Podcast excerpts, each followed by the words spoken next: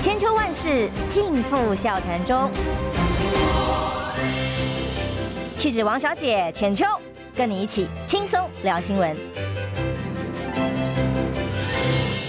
众朋友，早安平安，欢迎收听中广新闻网千秋万世，我是浅秋。那么天气开始有点转变哦，有点凉啊，各地还有点下雨啊等等的，提醒大家保重身体哦，穿暖一点，也携带雨具哦。那么今天邀请的是礼拜三我们固定的来宾介文吉钱大使。浅秋早，各位朋友大家早，永远都精神抖擞的介大使。对对对，中气十足，真好啊！从腹部发声。呃，希望大家也是哦。今天在呃一个礼拜礼拜三倒数选战三十二天的时刻，精神抖擞，不管心中支持的是谁，都有满满的正能量。还有三十二天啊！三十二天，哇，好，嗯、哇。怎么这么长？还有一块到了，一转眼就会到了。其实，在这个时间点呢，特别容易有各种风吹草动影响选情。嗯，那尤其是国家机器会怎么样啊？大家都学聪明了，审慎以对。那当然，今天几个消息，虽然呃，在所谓的劳动基准法的部分。联合报好了，做了蛮重大的、重要的版面，连中时也是。对。但是呢，其实我觉得这个议题大概不会有太大的改变。改变就所谓最低工资法啦，三读通过了。因为光是 CPI 年增率哦，就大家会觉得物价有感。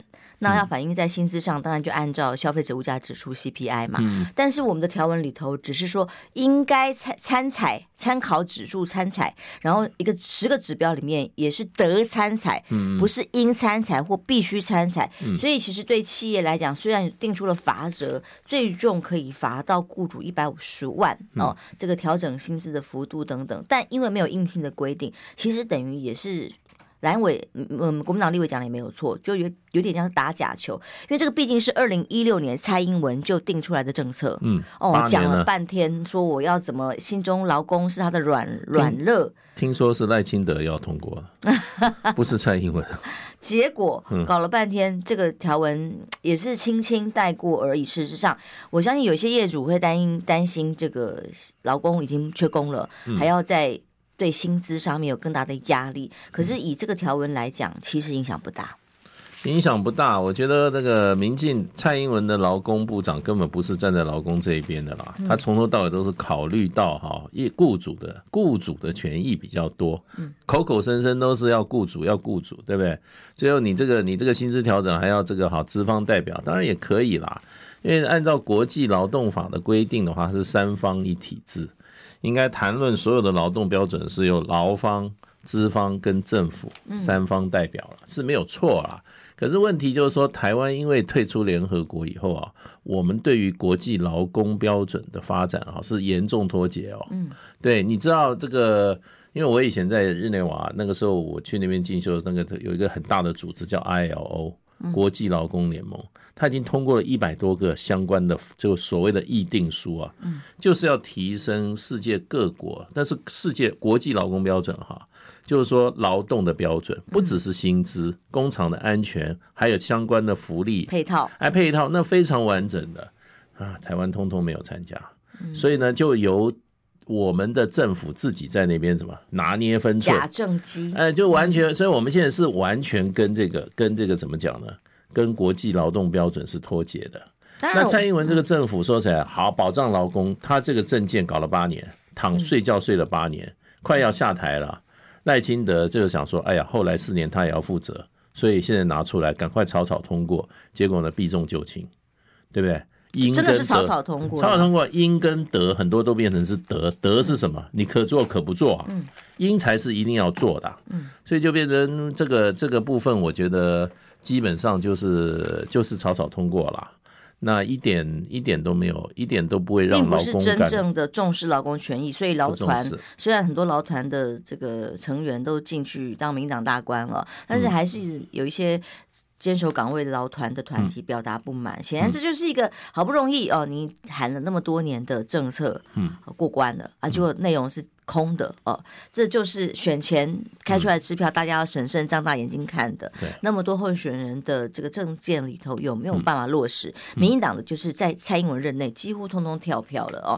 那选情来看看最新，王金平啊，昨天有一场参会，包括了地方庄脚，从中部、南部、北部啊，有一些地方的组织、地方派系。应该说本土派的人士呢，被邀请到北上来做参叙，但是他说：“哎呀，可惜没有全部到哦，但是已经让这个地方的回归，嗯，蓝军哦，已经有了一定的成果。但同时呢，张荣卫还受访哦，张荣卫过去挺谁？很鲜明的立场，支持过郭台铭的，对对。那么甚至也一度跟柯文哲走的走的蛮近的哦。对，他昨天却公开表示会。”全力支持侯友宜之外，也强调郭台铭最后会参与辅选，最后关键时刻呢会站出来支持侯友谊。对，我想他这个话是有凭有据的啦，他不，他跟郭台铭的关系，他有把握讲这句话。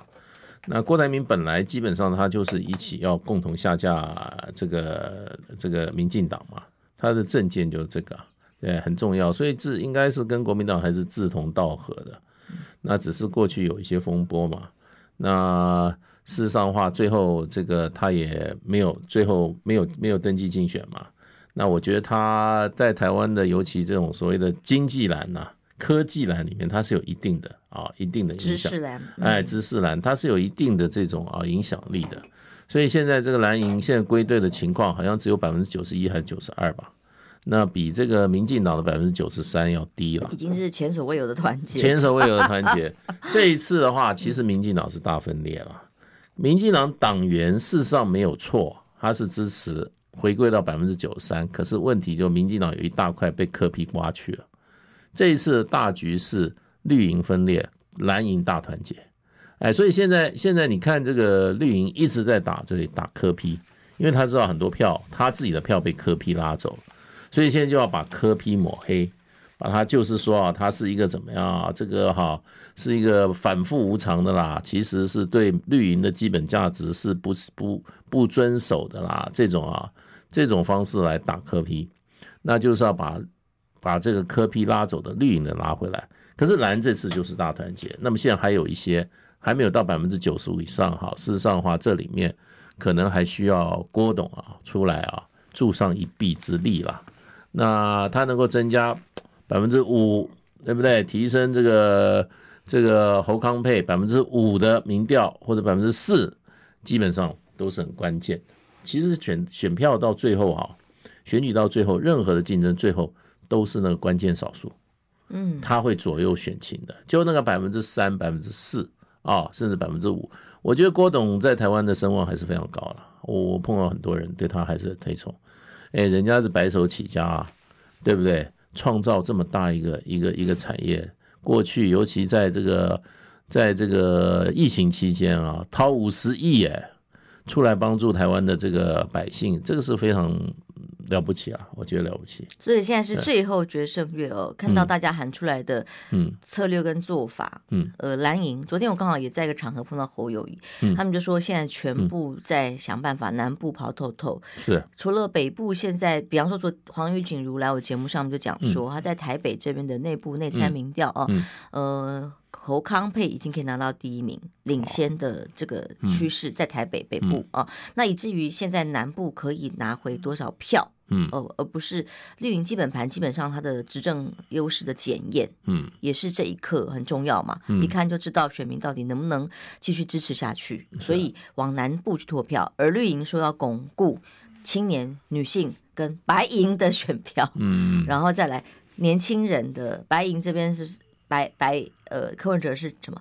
还有动员年轻人的《孙子兵法》，就是要去说服自己的家长啊、嗯哦、长辈们。哎、欸，这一招也是蛮有趣的做法。《孙子兵法》有这一招吗？会乱套啊，他什么都乱套。孙子啊，孙子要去孙子爷爷。《孙子兵法》有叫有叫那些将领回去跟求爷爷告奶奶吗？对不对？这什么《孙子兵法》啊？我跟他要胡扯，哪有《孙子兵法》有这一招的？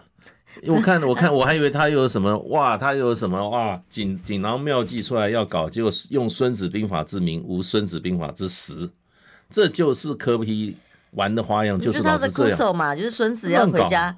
回家说服长辈啊！哦，所以是孙子。年轻人就是坤哦，那个手嘛，那个孙子就是那个孙子是吧？那为什么叫儿子算呢？还有五五做法，哎，就包括怎么回去让爸爸妈妈啊说服接受民调的访问的时候，也有一些技巧等等的，这就是他们的哭手法呀。龟孙子吧，还孙子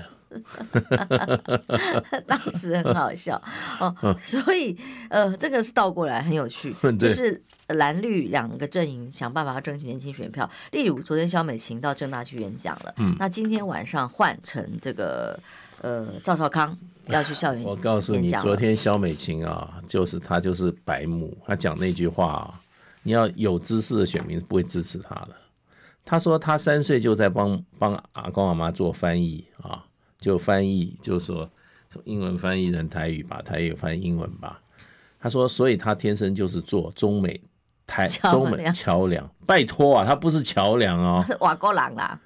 他怎么会是桥梁呢？他是中华民国的人呢，他是帮站在跟中中美之间做捍卫中华民国权益的事，怎么会站在桥梁呢？桥梁是跟两边一样的等距啊。拜托，他跟美国人，他又现在不是美国人，他又不是美国的副总统，他做什么桥梁啊？这个心态都不正。我跟你讲，我一听我就说他还是跟以前我认识他一样，就是非常的天真，程度很差，自己定位都定位。你跟他接触过多吗？啊，蛮都是外交系统的话，蛮多的啦。说这个这个就是很多直接接触了。我我认为他就变成就是说，你怎么会把自己竞争定定位成跟跟美国之间、台湾跟美国之间的桥梁呢？你是台湾这一边的啊。你不是美国那边，你更不是站在中间。传声筒啊！哎，你传声筒的话，传声筒的话，那你跟台湾是什么关系？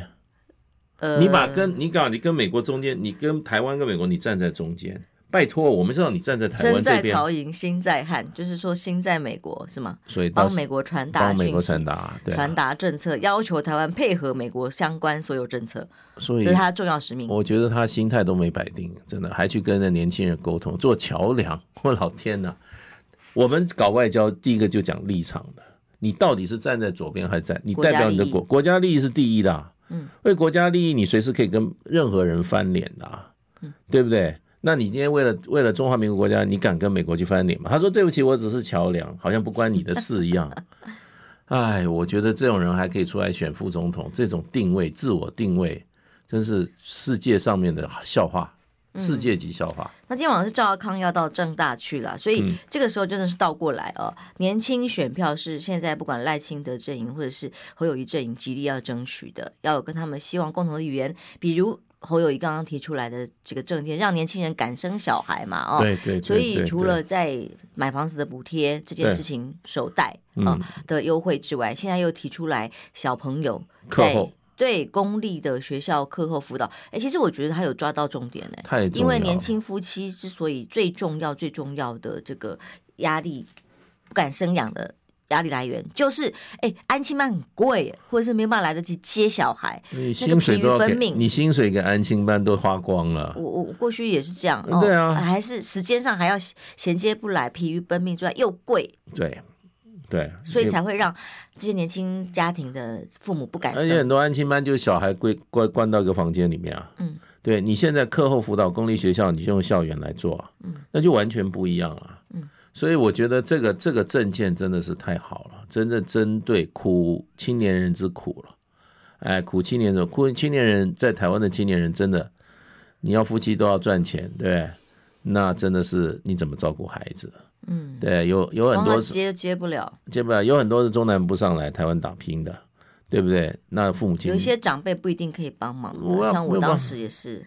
对啊，所以我们也都走过这一步，走过这一段了。那真的是那一个人生那个阶段啊，最大的一个怎么样？最大的挑战，那二十五到四十岁左右的。那你给他加薪，你给他加薪，那个那个安亲班也加薪，嗯，对不对？薪水那个很贵的啊，好几万块啊一个月。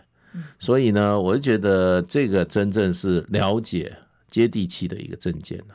这个证件太好了。那还有他这个整个的贷款啊，一千五万上限啊，有人说哎，那个当然将来要返款啊，本利还一个月六万块，那说实话，你贷八百万，对不对？需要那么多吗？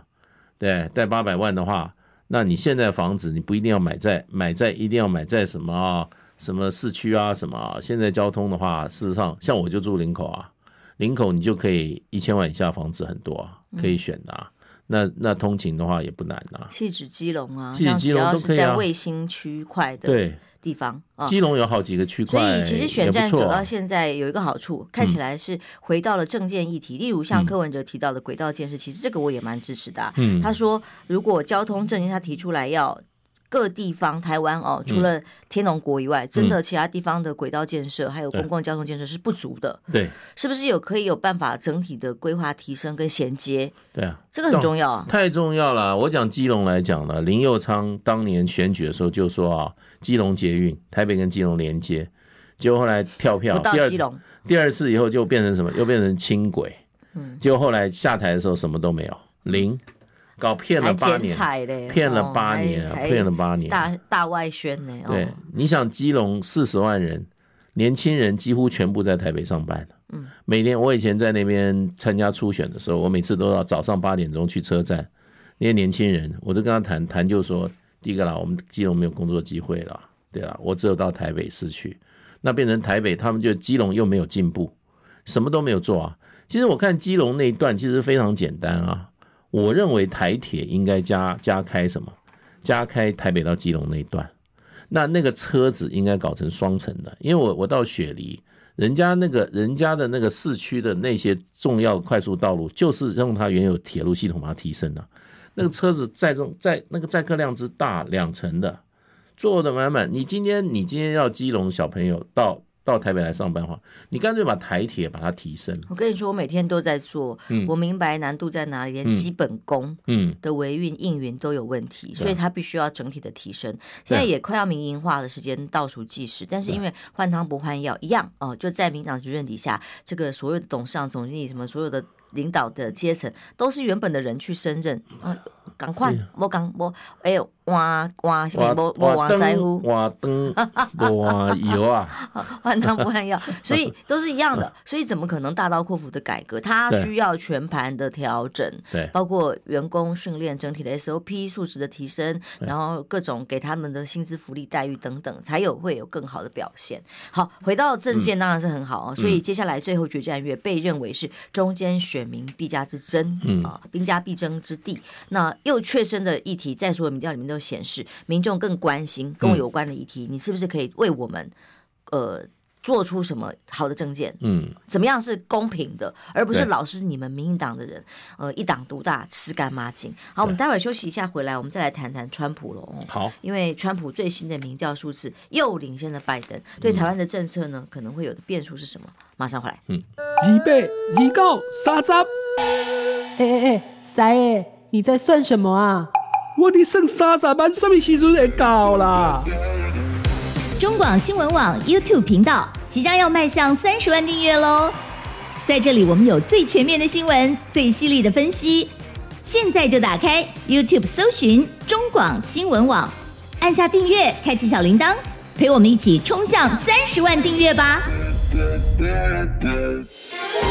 千秋万世尽付笑谈中，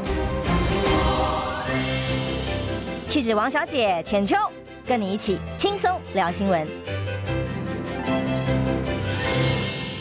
欢迎回来，创新网千秋万世，我是浅秋。今天固定礼拜三，我们的来宾是介文汲前大使哦。来看一个国际消息，因为有大使在，一定要多谈谈国际议题。有一个最新的民调，因为我们这段时间以来一直看到不同的美国的民调数字，但这份民调是由路透社跟全球市调公司易索普呃易普所所做出来的民调，最新早上六点多。台湾时间六点多才刚公布的消息，就是说，呃，美国总统大选是在明年的十一月。对哦，所以有时候我们前哨战是他们拿来这个 会影响到我们，是因为这样，因为担心讲他们的选情，所以就拿我们来做一个前哨的试金石。嗯、那么现在的美国总统大选的民调数字如何？根据这一份调查显示，川普啊，八百分之三十八的美国选民会支持川普，只有美国三十百分之三十六的选民支持拜登，双方差距只有两个百分点。嗯、我们在美丽岛的民调蓝白蓝绿差距只有二点六个百分点，嗯、好像蛮像的。嗯、就是说显示明年大选会是一场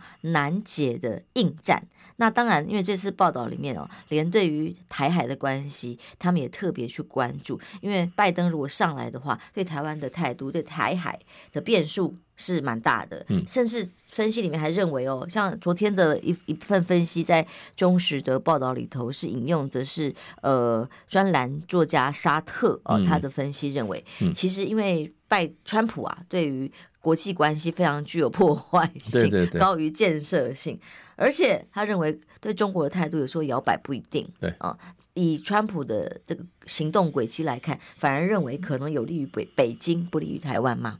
对，我觉得川普跟拜登最大的一个就是，川普是美国第一，美国第一做到怎么样？做到好，就是说哈，六亲不认的美国第一。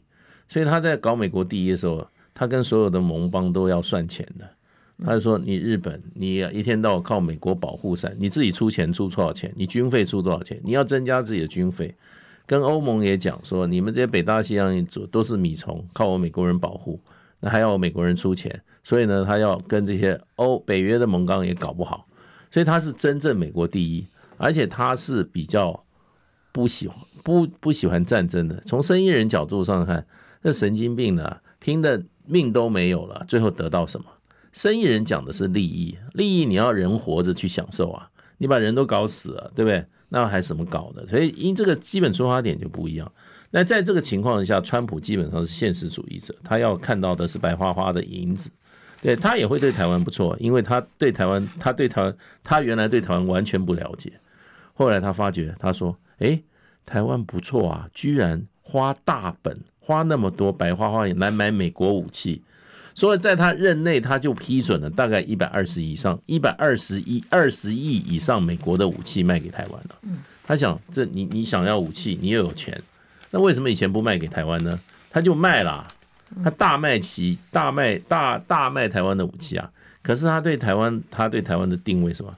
台湾只是一个比肩，这是他自己讲的，一个比肩去用来戳中国大陆的，只有这个比，而且他把台湾看得很小，比肩多微小啊！对，这是他对台湾对直白的态度，非常非常明确的。然后呢，另外一方面，他就是说怎么讲呢？他会想办法跟你算账。啊，台湾跟美国贸易还有差差，怎么还要这样让台湾赚这么多钱？我就要要给要要你来要你的政府来负责改。那这个跟拜登就完全不一样。拜登是讲什么？党全球大战略。其实美国不断的出钱，结果呢，他要抑制别人呢，就搞挑起了很多解所谓的好代理人战争。俄乌战争跟拜登上任绝对有关，不是川普啊，拜登上任去了。川普是又说，如果是我当美国总统，俄乌就不会打仗了。可是拜登一上台以后，就是鼓励泽伦斯基说啊，你可以加入北约。泽伦斯基就把加入北约放到乌克兰的宪法里面去了，然后不断的挑衅，就搞出一场俄乌战争。俄乌战争一开始的时候，拜登也见猎欣喜啊，结果一年多快两年下来以后，拜登现在深陷泥淖。现在为什么？现在打不赢啊，再加上什么？再加上泽伦斯基搞不好都保不住了。然后呢，第三个，拜登失去了国会的控制权，共共和党的不愿意给他出钱，所以他现在整整是骑虎难下。那可以，所以就是说，这个俄乌战争的议题，在未来的一年里面会发酵，会影响，会影响这个怎么样？会影响美国选举的。如果如果拜登在他的任内让俄乌战争乌克兰哈弃甲投降的话，那么哈。拜登绝对选不上，他现在就已经不行了。那在他这个任内，美国的经济他也没有办法处理，而且他的这个美债哈债台高筑，快速的增加，那他治理经济上事实上是不行的。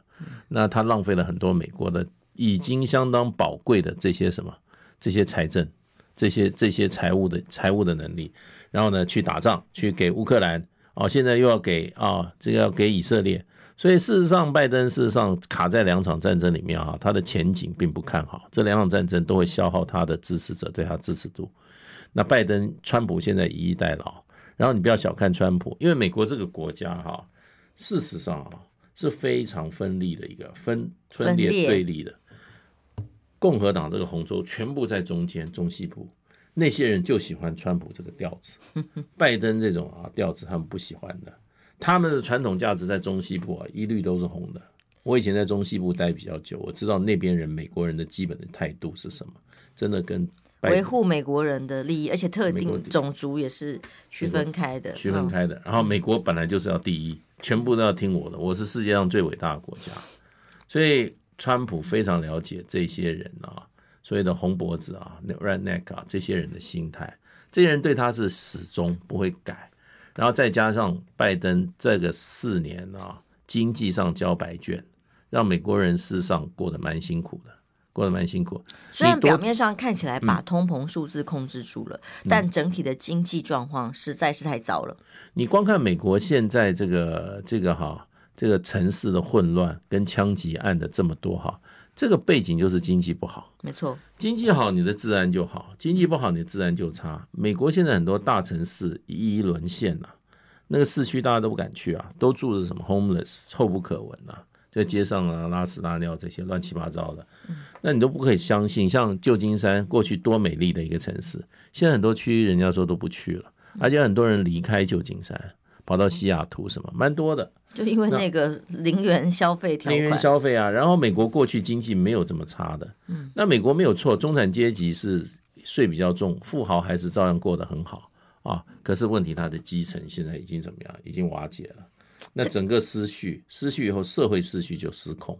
你看现在枪击案，这历年来最高，每一年月一年比一年高。这个反映就是经济的经济的问题。这个很有意思。我礼拜五刚好要邀请两位年轻人，在美国，呃的三十岁左右这样的世代，我们的华侨侨民，嗯，他回台湾来拍电影，他刚好就有很多这现象的观察，嗯，准备来我们节目，哎，其实亲身听他们讲很有意思。因为川普哦的领先不是只有在今天我们刚刚公布今天早上呃路透社的民调哦，如果根据九号《华尔街日报》公布的民调，更多，川普是四十七比四十三呢，领先四个百。分比。对，那还有 CNN 公布的民调比较针对关键州，密西根州跟乔治亚州，川普的支持度也都领先呢，四十九比四十四啦，嗯、甚至五十比四十啊，嗯、这个这种民调，这个过去本来这都是拜登曾经呃小赢川普的区域，这二零二零大选，嗯、就连这样关键的州现在都逆转了。对，主要就是对川普的施政，对拜登的施政不满了，对。他太重外交了，可是国内内政他一一等于说束手无策。他基本上他今天财政，说实话，他还就是借钱借钱借钱嘛，对，发行公债啊，然后呢把债务上限三十一兆变成三十二兆，三十三现在已经直逼三十四兆了。嗯，所以他唯一的唯一的解决方案就是发债，然后呢他花钱更不手软，他他要帮助乌克兰，一跟国会要就是一千亿啊。一千亿拿去给乌克兰，就是就是打水漂了。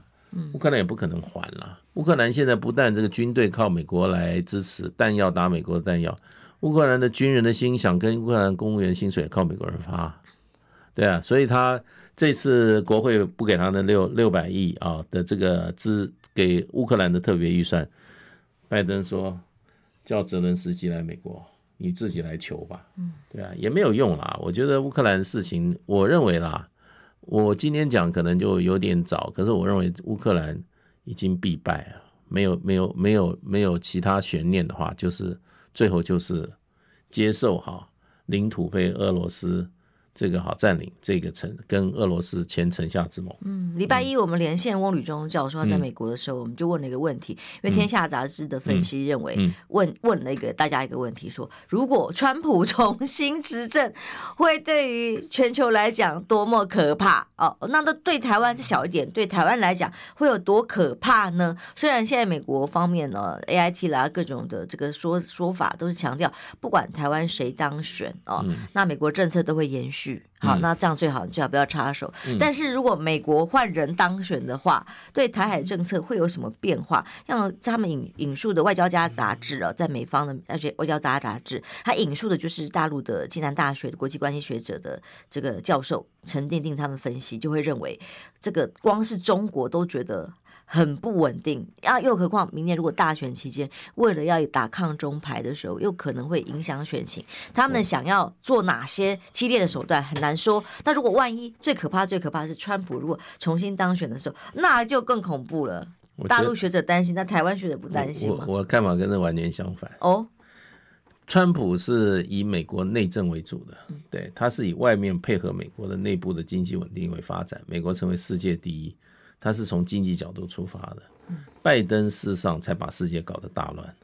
拜登是一个非常阴狠的一个美国领袖，他把世界搞得大乱，真的是真的是拜登搞的，川普没有。川普事实上都是用经济手段，拜登是都是用军事手段跟什么外交结盟，把世界变成什么样？把川普是退出国际组织吧？关不错，配出格局只是不不影响国际的安全格局啊。嗯嗯，拜登是到处散播，危害比较小是吗？小得多。我告诉你，川普川普的危害是小得多，真正危害是拜登。他上来以后两个战争啊，这就是他在从事国际这个权力平衡的过程中，他用药太猛了。基本上你对付俄罗斯，你看哈，川普的手段，不拜登的手段，挑起了俄乌冲突。想要用权力结合权力把俄罗斯打垮，没打垮，然后呢，把欧洲的经济，德国经济现在快崩溃了，把北溪二号都可以派人去给你炸掉，是他做的啊。那另外一方面，你看俄乌战争多次乌克兰想要谈和的时候，拜登说不能谈和，要继续打。你今天以以巴战争今天冲起来的话。事实上，你美国一直在搞什么？美国一直叫沙乌阿拉伯去跟以色列去谈和，建立外交邦交，所以乌巴勒斯坦人绝望，所以产生这场很大的冲突。然后呢，你基本上全世界都说停火、停火、停火。美国每一次在联合国的投票都是不准停火。上个礼上个礼拜又就是这个礼拜吧，上个礼拜。联合国安理会又一次希望立刻人道主义停火，美国又投下反对票。反对，所以美国支持以色列的攻击。所以拜登事实上是在全球掀起战火。他上任以后，台海变得更紧张，对不对？台海变得更紧张，天天菲律宾现在南海也被挑起来了，台海也在挑。然后呢，把尹锡悦跟日本一起拉进来搞这些对抗。然后呢，然后还什么经济脱钩断链。对中国大陆来讲，他就要搞另外一个产业链，他搞这个晶片联盟，就要跟搞另外一个产业链，然后 AI 的联盟，基本上这个对全球化的经济来讲是一个打击啊。所以呢，我认为川普事实上他的意识形态还基本上是美国第一，那事实上拜登的话是世界大乱。他上任以后，世界大乱。啊，拜登很矛盾哦。就比方说，他在联合国安理会不断的投下反对票，对，而且不断的要继续卖武器给以色列，支持他的进攻政策。可是他最新的表示，这是十二日的外电哦，说拜登公开写。说的哦，以色列因为无差别的轰炸加萨走廊，造成大量平民伤亡，正在失去全球全球支持。他还叫喊话，叫以色列总理纳坦雅胡应该改变他的强硬派政府。这个那那如果这样，他就在联合国就投支持票，这不是两面手法吗？对啊，那你就支投赞成票就好了啊。嗯，身体跟讲的话要要相信一一致嘛。到底到底是相信他的身体？对啊，相信他的身体还是相信他的嘴巴？嗯。对不对？你如果讲的这么这么这么这么这么冠冕堂皇啊，那你投票为什么要反对？以色列只会听美国的话，所以基本上，如果你真的希望他停止战争，你去要求纳坦雅胡，你用喊话要喊话什么？我告诉你啊，最近啊，美国有三个大学校长被叫到国会去听证会，嗯，有一个施压，最后一个宾州宾夕法尼亚校长已经辞职了，嗯，美国大学校长抵不过以色列的游说啊，在美国。哈佛、哥伦比亚跟 UPenn、UPenn 的校长辞职啊，就是七十个美国众议员，大概就是说以色列那边叫他们去啊，你搞个听证会，把那三个校长为什么让校园里面有反犹太的声音出来呢？太可恶了吧！因为就这样干呢，嗯，所以拜登拜登他敢吗？所以拜登事实上我觉得就是说做的跟说的完全不一样，他考大学自助吗？他考量的是什么？是自己的选举啊。嗯，对啦，我认为拜登他两大两大致命伤啦，一个就俄乌战争，一个就是以阿冲突，以巴冲突，这个造成美国内部的对立，而且越来越多美国人就觉得你你你你搞这两场战争对美国没有好处，美国只有不断的付出哈，付出付出付出，有形的价有形的代价，无形的代价都在快速的消耗。对，那另外你你打俄罗斯，你今天成功了吗？他当时说俄罗斯会后悔，我要用核弹级的经济制裁来对付你，结果今天。俄罗斯说：“我今年的经济成长率百分之二点三，我明年要直吹三点二。你成功了吗？没有成功，你又打不赢。最后呢，把美国自己拖下，然后牺牲了整个乌克兰这个国家。乌克兰现在征的兵都是都是白胡子的兵呢，年轻人已经都已经差不多了，对不对？然后呢，乌克兰那个政府前一阵子就说，你去拿一个健康检查证明，说你身体残缺不好。”然后呢，我就让你不，我就让你不要当兵，这种丑闻都出来了。嗯，对，所以我觉得就是说，现在拜登只有现现在拜登就靠靠美国这种媒体的哈，帮他怎么样擦脂抹粉啊，做的这些坏事哈，基本上只有靠怎么样，靠这些美国的媒体替他怎样掩饰，替他曲解而已。事实上，我觉得这种国际政治领袖啊，真的是唯宁恐天下不乱。唯恐天下不乱，你认为还是要照过去那种世界大乱，就才能造就一个成功美国吗？这个时代已经过了，现在是全球化的时代，你要善尽作为国际社会一份子的义务，尤其你是第一强国，你不能到处这样煽起掀起战争，制造矛盾。台海两岸今天美国扮演什么角色？拜登就在不断的煽火，啊对不对？然后呢，给台湾的什么火山布雷车，给你布地雷。然后呢，给你什么一千挺重机枪，对不对？然后给你什么？给你都是什么打这个巷战的这种武器，就是你准备打仗了，哦、你们自己好好打。对啊，这个是这个是美国这样做的话，我觉得我觉得话，基本上拜登全世界都这样做。嗯，所以所以川普，我认为会比拜登好很多。好，进广告休息一下，马上回来哦。想健康怎么这么难？想要健康一点都不难哦。现在就打开 YouTube，搜寻“爱健康”，看到红色的“爱健康”就是我们的频道哦。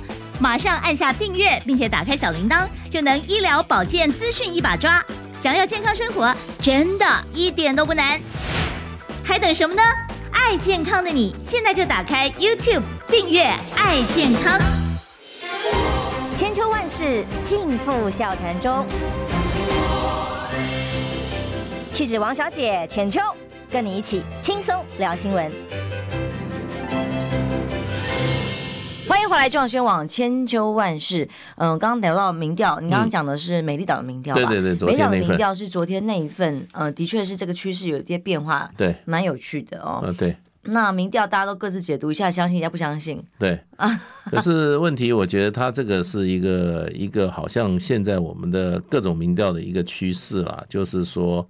侯侯康佩现在慢慢在赶上，一步一步打的选战越来越扎实了，对。然后呃赖萧基本上碰到天花板了，上不去，所以我觉得现在民进党感觉是腹背受敌了，一方面又要打打打侯康，一方面又要打柯。那柯事实上是把民进党的这个选票分走最多的，对，民进党的基本盘里面柯拉走很多。那我认为啦，即使民进党今天把柯的一柯的年轻人对他的忠诚把他打坏的话，我认为过去支持民进党的这些年轻人也不会回去投民进党，不会回不会回流的。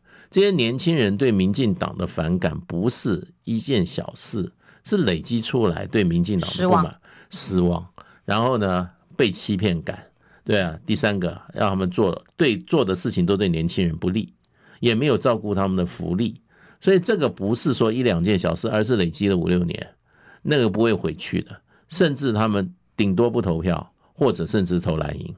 我觉得那个被欺骗感跟失望哈，是民进党给年轻人的哈最大的礼物。那他是自作自受，民进年轻人不喜欢民进党，这个他自作自受，他自己扪心自问嘛。你们提拔那些人，什么什么什么丁丁允恭。对不对？什么赖天林啊，什么那个什么什么赵天麟啦，啊，赵天麟，都抱歉，赵天林之流的都在干什么啊？对，年轻人对他们的这种希望，他们都在干什么？然后你那个林什么，那个台中市长不是那个新竹市长前市长在干什么啊？对不对？然后呢，你现在的行政院院长，结果搞了半天副院长这位先生在台桃园市长，他被认证他的他的他的论文是抄袭哎，嗯。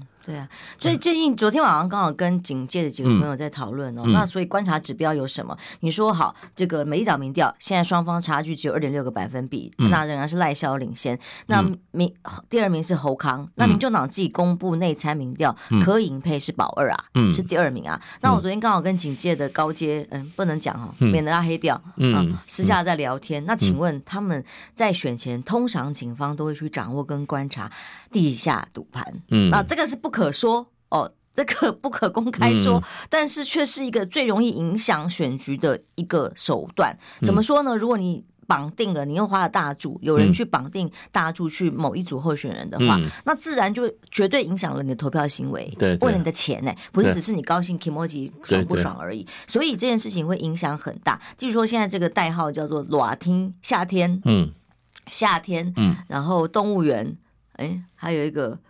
嗯，柯文哲的代号是什么？暖天喜夏西夏朗赖赖清德暖天呀，暖天是夏天。呃，动物园。呃，柯文哲是糟糕，我我记性不好，真糟糕，已经忘记他的代号了。反正这三个代号里面的让比，其实其实是呃相对的，跟现在民调普遍的数字是符合的。嗯，所以基本上两个阵营差距很近，连地下赌盘都是如此。对对对，因为现在真的就是说，民进党是讲执政包袱啊。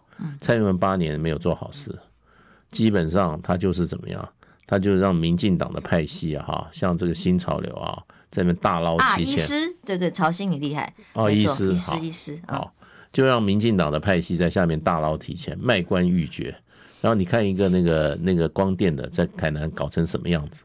对，台南老百姓过去很支持民进党，这次你看看台南台南。像这次这次下去，蓝营下去造势，那个台湾老百姓如弹石湖浆啊！对，你看看民进党这这件造势造出什么大事？到处都是选情冷啊！国民党的到处都是都是选情都是热的，回温的啦，回温了。所以你看看，就是说这个是很重要指标。还有一个，我就觉得就是说，台湾台湾这个政治大局来看哈，这个是第一次蓝营哈，在过去两次的选举里面，一次大团结，这个力量很大。哎，你自己本身气势起来，然后才会拉动到中间选民。那这次大团结，从来没有这么团结。我想到最后柯郭郭郭郭董的再加入哈，真的是一个非常大的一个一个一个一个动力。另外外部因素，外部因素哈，上一次选举蔡英文靠什么？靠的是香港送反送中事件啊，对不对？他真的是搭了便车搞到八一七，就是外力帮助。那这次外力基本上是帮国民党，没有帮民进党啊。俄乌战争让台湾人民看到了战争的恐怖，然后呢，民进党一意孤行的台独政策就是把两岸带向战争嘛，然后就又又加上一个什么，又加上以色列跟这个这巴巴巴勒斯坦的战争，两场战争发生在世界上，台湾老百姓都看到了，所以这个整个外部因素的话，内部因素是国民党大团结，然后民进党大分裂。我说的分裂是广义民进党了，是我把柯 P 也看成绿的嘛。绿的阵营分裂掉了啊，就是说，民众党是跟是民进党的啊，两个是本体是一致的，最后它分裂了，郭把他的科科比把民进党分裂了，那外部又是对对民进党不利，所以这个大的局势内外来讲，今今年谁多少？再加上我跟你讲，赖清德他去怪要怪就去怪怪怪蔡英文，他那八年做了什么？对不对？我们只看到林志坚，我们只看丁允恭，我们只看到赖天麟，他自己也不怎么样，他自己的违建搞成这样。对啊，他自己违建，他就还哽咽的。哎，他说他是老违建哦，可以可以可以保持原状。拜托啊，你今天是政治人物啊，你怎么可以用拥有违建呢？你有违建你就把它拆掉嘛。